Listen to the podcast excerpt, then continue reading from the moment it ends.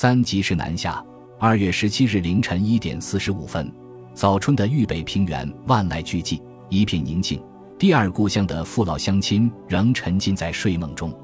我们背着背包，携带武器装备，从驻地原阳县营区出发，沿着简易公路，也可称之为机耕路，疾步行进，浩浩荡荡来到新乡七里营车站。本以为很快就要上火车向南开进了，部队却散开在一片树林里原地休息，还挖坑做饭，一待就是一天。真想趁这个间隙到附近的七里营人民公社去看一看。毛主席人民公社好的伟大号召，就是他老人家在视察刚创立的七里营人民公社时发表的，他对中国的影响广泛而深远。我在四百八十团报道组时。曾在政治处一位副主任的带领下，专程到七里营采访学习，在公社里住了一个星期。史来贺书记当时是中央委员、全国人大代表，亲自拿出七里营自产的苹果招待我们，还开玩笑说：“这苹果是专门用来招待外宾的，今天就招待我们的内宾了。”史书记真是好人了，那清脆香甜的苹果滋味至今难忘。正当我胡思乱想时，突然从连队的收音机里听到了对越自卫反击战已经打响的广播。当天凌晨，中国人民解放军广西、云南边防部队在东起广西防城自治县东兴公社，西至云南金平的广阔战线上，向越军阵地发起全面自卫还击。我心头不由一紧，我们还没有出发，前线怎么就已经打响了？看来第一波战斗是赶不上了。也不是到柬埔寨去作战，而是在漫长的边境线上全面向越军发起进攻。直觉告诉我，这样正面作战，我军付出的代价将会很大。傍晚时分，有战友日记的精确时间是夜晚九点二十分，黑不溜秋的孟关列车终于停在了路轨上。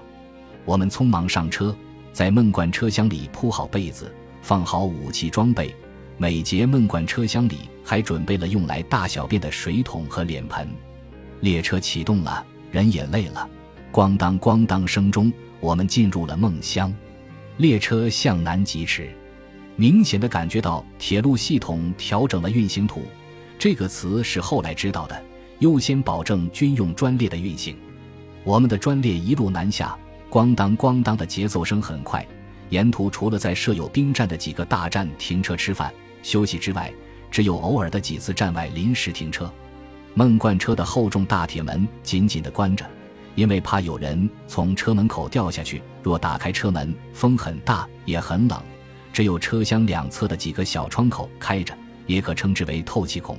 车厢里光线不太好，不方便观赏沿途的自然风光。祖国的大好河山就这样从脚底下匆匆飞过。专列在武汉江岸车站停车。大铁门哗哗哗地拉开后，我第一个跳了下去。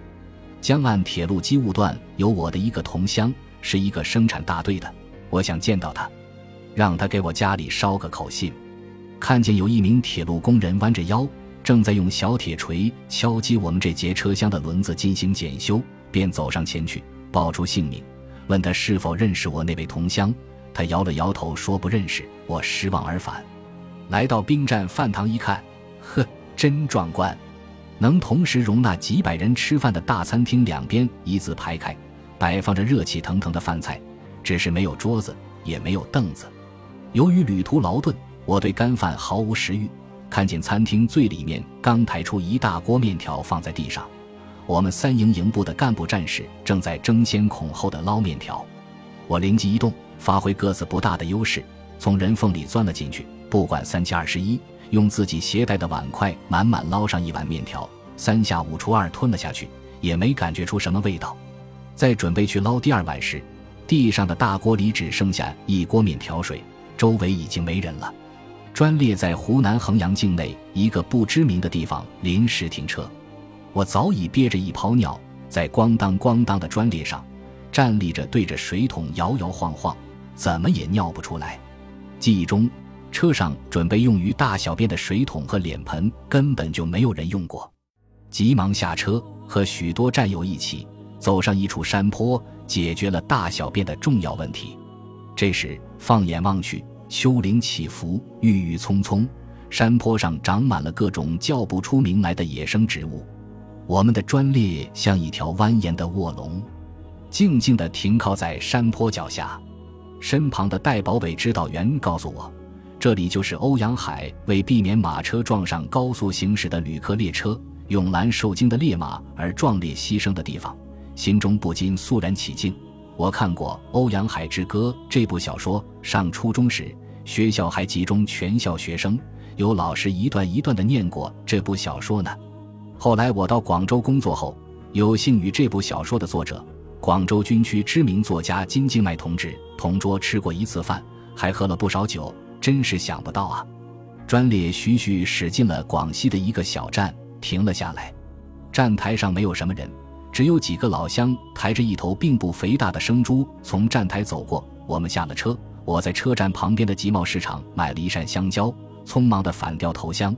扯下一个香蕉就准备往嘴里塞，以为可以当水解渴。一个广东或者广西的战友提醒要剥皮的，我这才知道这东西叫香蕉，剥了皮才能吃。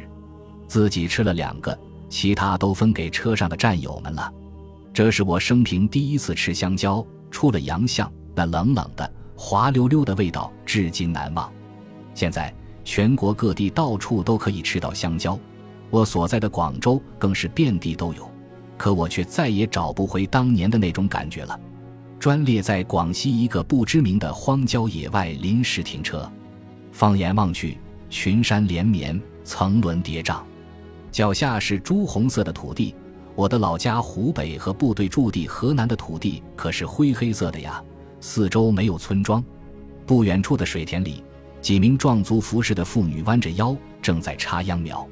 连长用望远镜观察一阵子后说：“不错，长得都山漂亮的。”我接过连长的望远镜，调了调焦距，插秧苗的妇女立即被拉近到了眼前。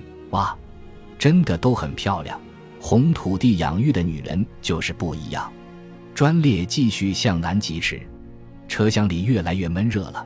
厚重的大铁门被拉开了，车门口用梯子挡着。我们不时地来到车门口。向正在田间劳作的男女乡亲挥手致意，大有我们来了，你们不用怕的英雄气概。乡亲们也放下手中的农活，友好地向我们挥手致谢，直到退隐在我们的视线之外。二月二十一日早上，专列到达广西凭祥东北的下石车站，随团先遣组先期到达的副连长赵新德在站台上等候着我们，部队立即登上汽车。经过三个多小时的行程，到达宁明县海渊公社司州大队宿营。此时，已经隐隐约约可以闻听到前线传来的隆隆炮声。目光所及，村寨内、竹林旁、道场上、青山绿水之间，到处都是军车、军人和之前的民兵。